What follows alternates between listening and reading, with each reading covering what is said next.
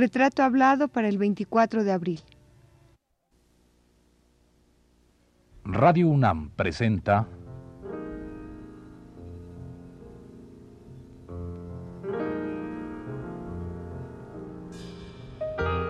Retrato hablado. Mariano Rodríguez.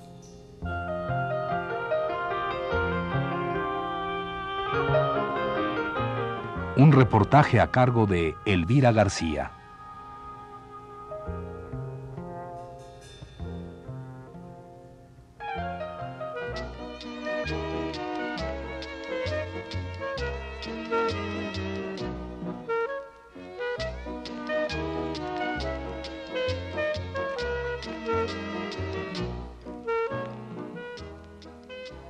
A partir de mediados de 1940, Mariano Rodríguez emprende una agitada actividad artística y política.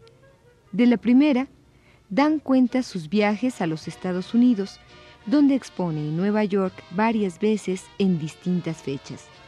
Su participación en el taller de cerámica de Santiago de Las Vegas, al lado de Amelia Peláez y René Portocarrero, así como su mural al fresco en el edificio Retiro Odontológico en Cuba y su participación en el primer Festival Universitario de Arte.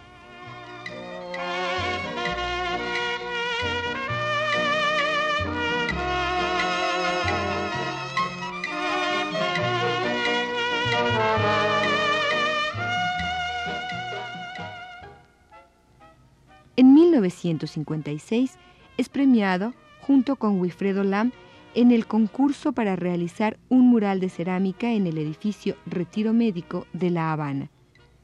Y después que su obra Gallo Amarillo obtuvo premio nacional en el octavo Salón de Pintura y Escultura en 1957, emprende un viaje por Italia, Francia, España y Portugal. Al final de este viaje, se traslada nuevamente a Nueva York.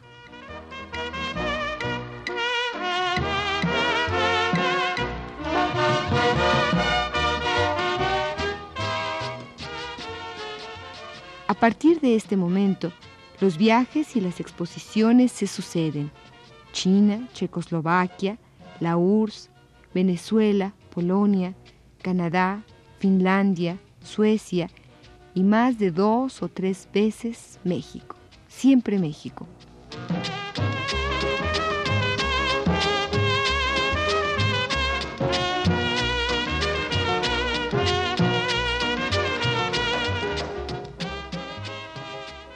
A la par de la disciplina del pintor va el apego al trabajo. Mariano, a partir de 1960, es nombrado agregado cultural en la India, cargo que ocupa solo año y medio, pues su deseo de regresar a su patria es más grande que el interés por conocer o recorrer la India. Dos años más tarde, es elegido presidente de la sección de artes plásticas de la Casa de las Américas, institución que estrecha desde hace 25 años los lazos artísticos e intelectuales de América Latina y del mundo entero.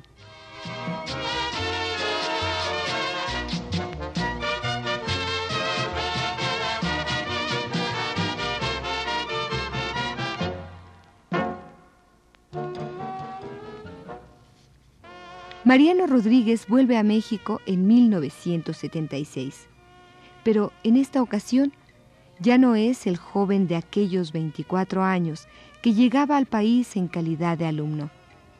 En 76, Mariano arriba a nuestra capital para realizar un vitral con planchas de acrílico de color en el edificio de la Embajada de Cuba en México. Al mismo tiempo, en el Centro Cultural José Martí, también de México, pinta un mural exterior en colaboración con el cubano Fayad Jamis y el japonés Nishihawa y el mexicano Mario Orozco Rivera.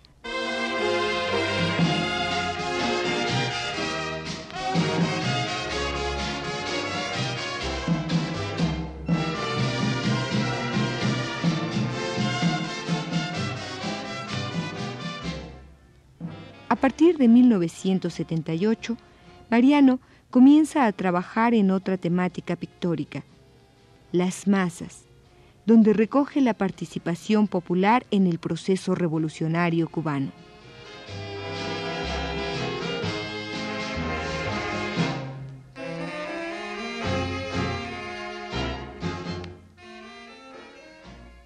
Y los jóvenes que salen ya formados de la escuela de arte, salen muy bien formados, con muy buenos conceptos técnicos, muy buenos conceptos formales. El problema depende del talento de ellos. La revolución da todas las posibilidades, pero el talento no lo da. Eso, eso no se puede. Aunque muchas veces se utiliza la revolución como background para decir que uno tiene talento, pero eso no es suficiente. Entonces, pero hay jóvenes muy buenos, jóvenes muy interesantes, que no son los últimos que están saliendo, sino los que salieron de la primera de la primera jornada que tuvieron la escuela de arte y que creo que en el futuro pueden dar el matiz y el color que tiene la revolución. ¿A quiénes podría usted mencionar como jóvenes? Eso es un compromiso que usted me pone a mí, que ya como presidente de la Casa de las Américas me busca un lío tremendo, porque si menciono a algunos y a otros no, pero hay gente joven, además ustedes creo que los conocen algunos en México, y se está promoviendo que ellos tengan más relaciones internacionales. Hay una cosa muy buena que usted sabe que en el capitalismo nos formábamos solos. En la lucha era un poco de fiera. aquí. Esa, esa experiencia la pasé yo. Y aquí sí ha tenido un cierto espíritu colectivo que lo ha dado la revolución y además la revolución se ha preocupado que ellos tengan promociones iguales, no uno solo, sino que sean promociones. Y creo que de ahí va a salir una buena pintura, creo que está saliendo ya. Y en dibujo muy buena, en grabado. Pero yo no te lo voy a mencionar porque algunos, por ejemplo, yo he estado de jurado y ahí hubo uno que que tres veces he tenido que premiarlo y entonces ya aparece un partidismo de uno, pero es que era mejor.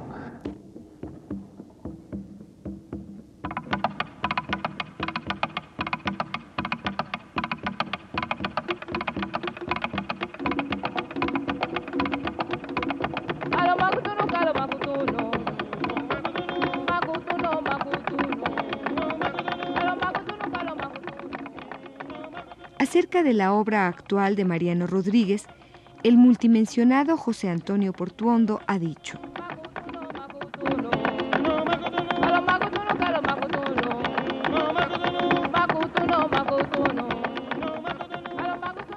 En la pintura, el dibujo, la cerámica y el vitral de Mariano se impone ese sentido de plena alegría vital que exalta en la fruta y en las formas de una realidad que se recobra y redescubre en su apariencia cotidiana, que primero se oponen y luego se integran en síntesis de diáfana y alegre expresividad que invita a la definitiva integración del hombre con la realidad circundante.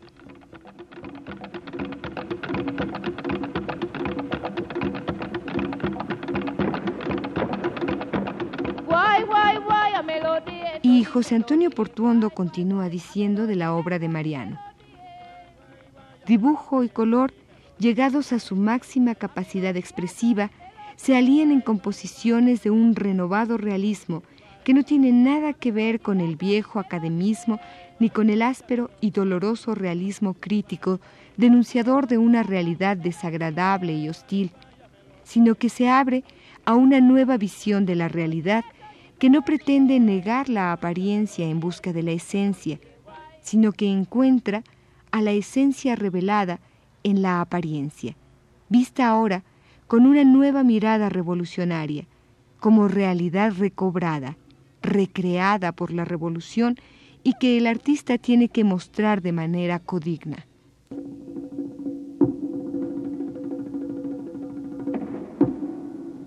Bye.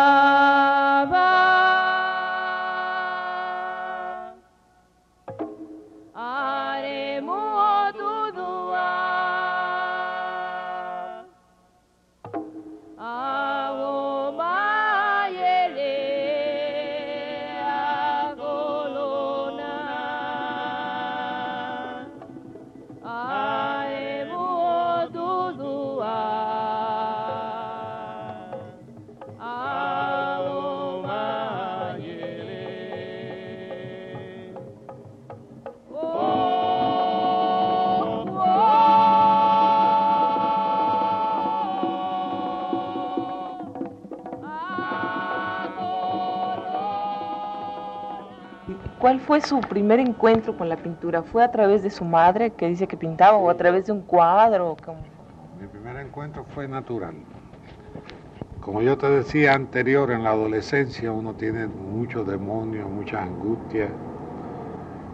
Llora por una muchacha o llora, no, se sabe Y yo, yo veía a mi madre pintar y de muchacho para que yo estuviera tranquilo me ponían cartones para que dibujara, dibujaba barcos y cosas de esas. Pero además, una de las intenciones mías era mi expresión. Me parece a mí que si uno lo mira con cierto espíritu retrospectivo, porque yo hice cuentos, hice poemas malísimos. Malísimos. ¿No queda por ahí ninguno? Algunos, pero no. lo tiene mi hermano, pero lo mato si lo muestra. Pero son cosas que uno a los 14, a los 15, 16 años. Me acuerdo que tenía un cuñado que creía que tenía mucha fe en mí y me publicó uno. Y ese lo tiene mi hermano, en un periódico de aquí. Pero que yo digo, lo mato porque son malos. con unas pretensiones. Pero todo es, giraba alrededor de dibujar, de pintar. Como para apaciguar esos demonios. Ah, sí, todo eso, inclusive en los maristas yo era uno de los mejores dibujando y haciendo los cuadros. Hasta que por fin, después vinieron las luchas, pues yo tuve mucha lucha cuando era estudiante. Participé en huelga, participé en muchas cosas.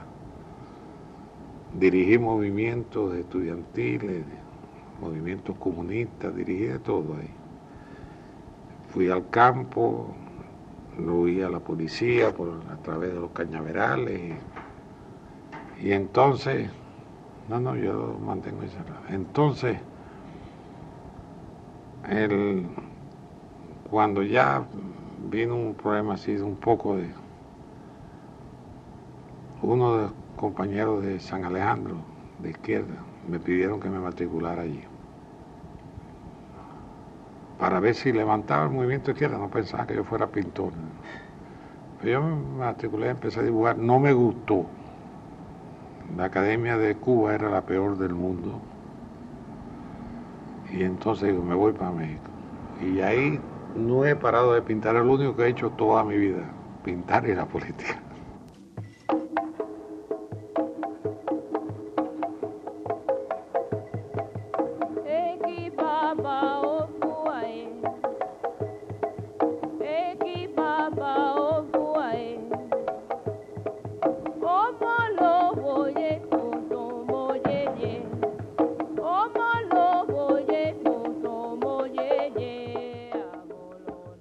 Mariano Rodríguez, como dijimos, convive con el pintor y con el político que hay dentro de él.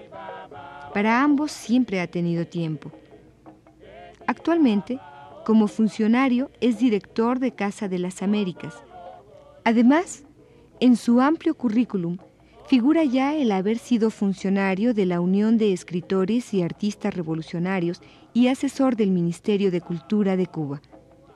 En Casa de las Américas, una casa que ha habitado más de 20 años, ha visto pasar el desfile de pintores, escultores, escritores, fotógrafos y músicos de nuestra América y del resto del mundo.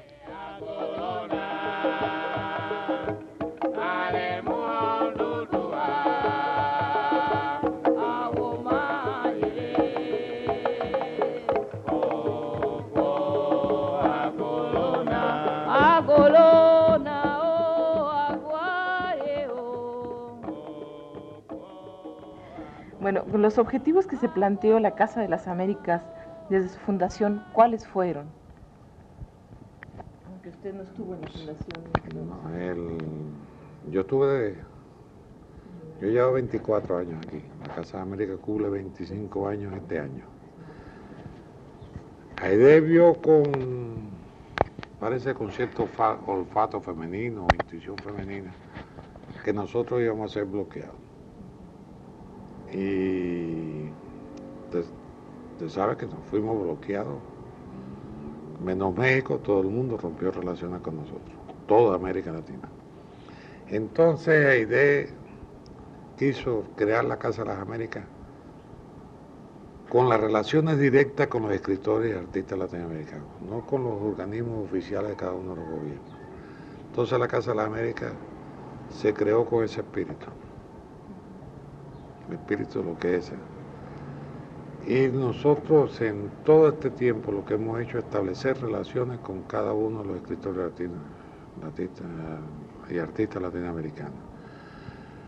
Yo recuerdo casos, por ejemplo, como Lepar, que tiene premio de Venecia.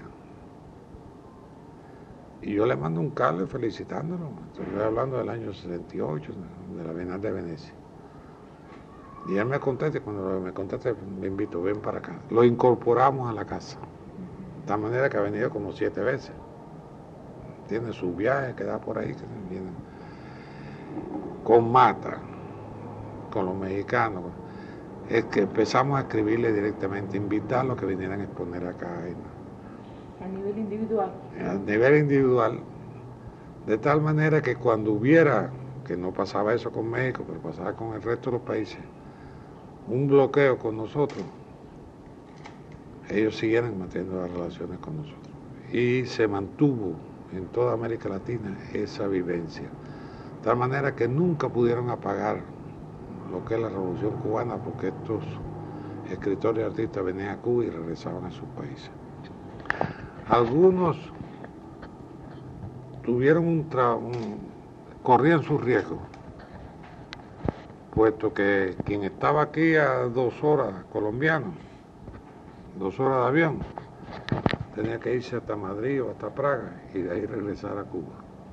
Y de ahí regresar a Madrid o Praga y con los pasaportes que le prohibía venir. Tratamos de sacar la cosa de que no fueran clandestinos. Nosotros le damos publicidad al premio, le damos publicidad que estaban a ellos. Es decir, y ellos participaron con nosotros en eso. Esas ideas que tuvo Aide cuando fundó la Casa de la América dio un resultado a cabo de los 25 años. Claro, porque si no el bloqueo también hubiese sido un bloqueo cultural. Un bloqueo cultural que no era posible, porque además los, escritores y los artistas estaban preocupados. Tengo la confianza que son la gente más progresista, más generosa, a pesar de todos sus líos, y ellos tenían preocupación porque en su país hubiera cosas y tenían un poco de la, la visión de Cuba que querían ver, les interesaba porque les interesaba su país y ellos lo usaron y no lo bloquearon.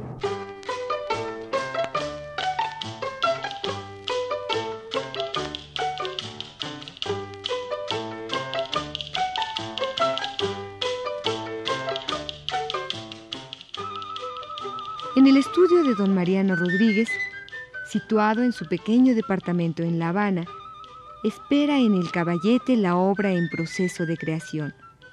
Sobre el respirador, pasteles y dibujos también se apilan.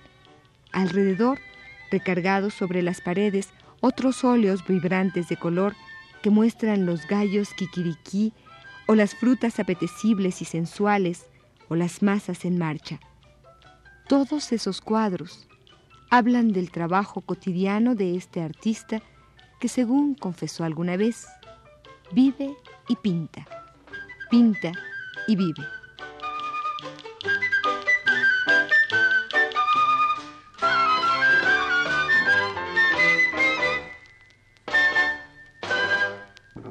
hecho concesiones en ninguna clase, desde el punto de vista de la derecha ni nada. Tenía amigos de, como natural, ustedes saben que los pintores, hay una etapa que ya conocen a todo el mundo, conocen desde el banquero hasta, porque le compran sus cosas. Nunca, nunca, nunca, nunca le hice una sola concesión desde el punto de vista político. Siempre fue un político, desde el punto de vista político de izquierda. Y pintor también, es decir, no hacer concesiones, no... Ay, como pintor no hago concesiones y me parece que todo el problema de las expresiones formales son lo más, es lo más importante. No, ahí no hay el aspecto político que me traiga. Si se puede haber un artista que dé un mensaje, si es malo prácticamente no, no me interesa. A mí me interesa el arte que se hace, el arte que, que se puede incorporar a la vida, ya sea abstracto, figurativo, lo que sea. Y esos son mis principios. Estoy muy feliz con ellos.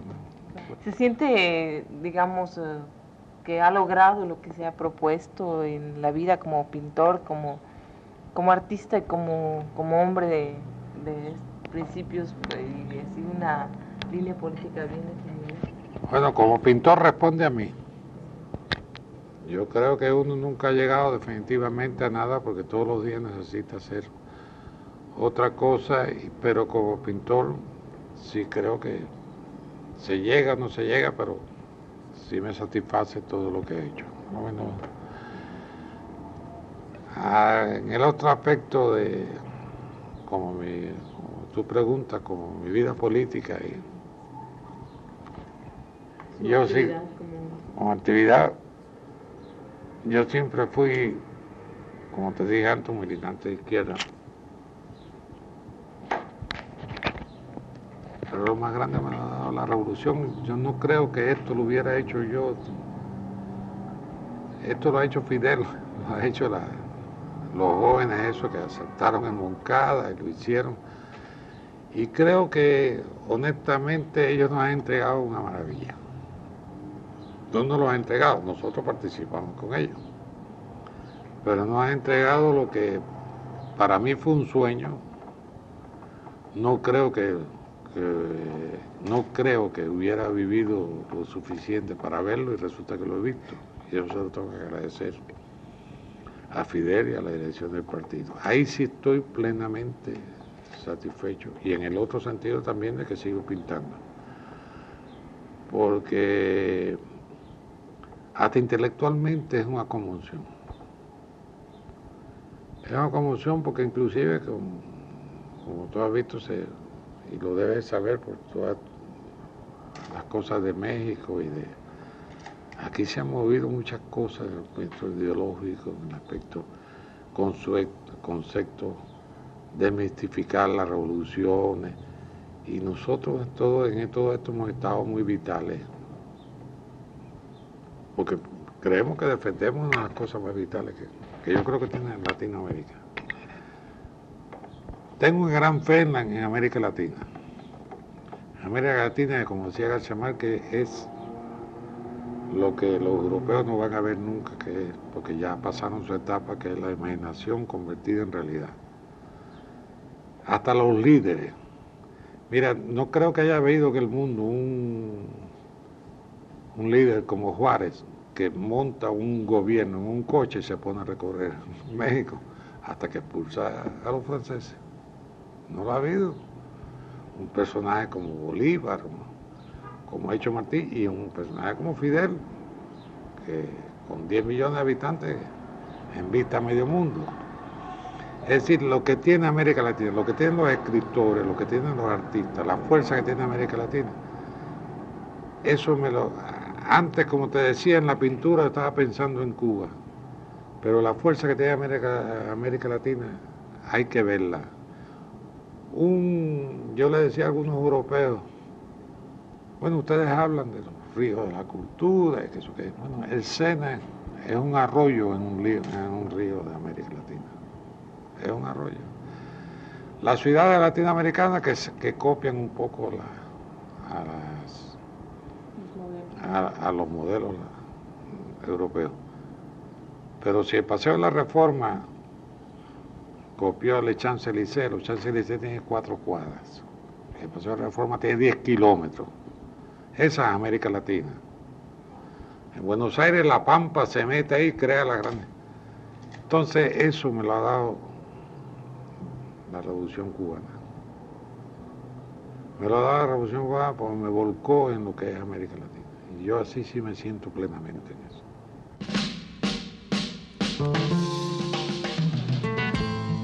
Hombre se levanta temprano en la mañana, se pone la camisa y sale a la ventana. Puede estar seco el día, puede haber lluvia o viento, la gente y su dolor no lo pueden tapar ni la lluvia ni el sol.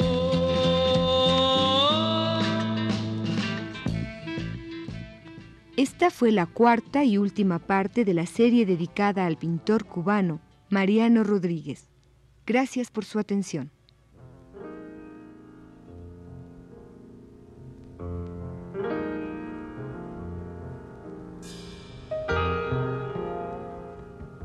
Radio UNAM presentó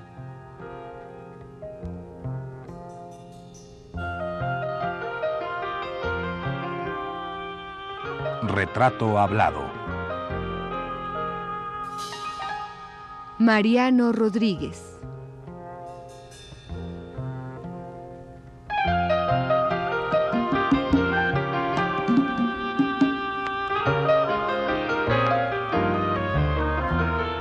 Un reportaje a cargo de Elvira García.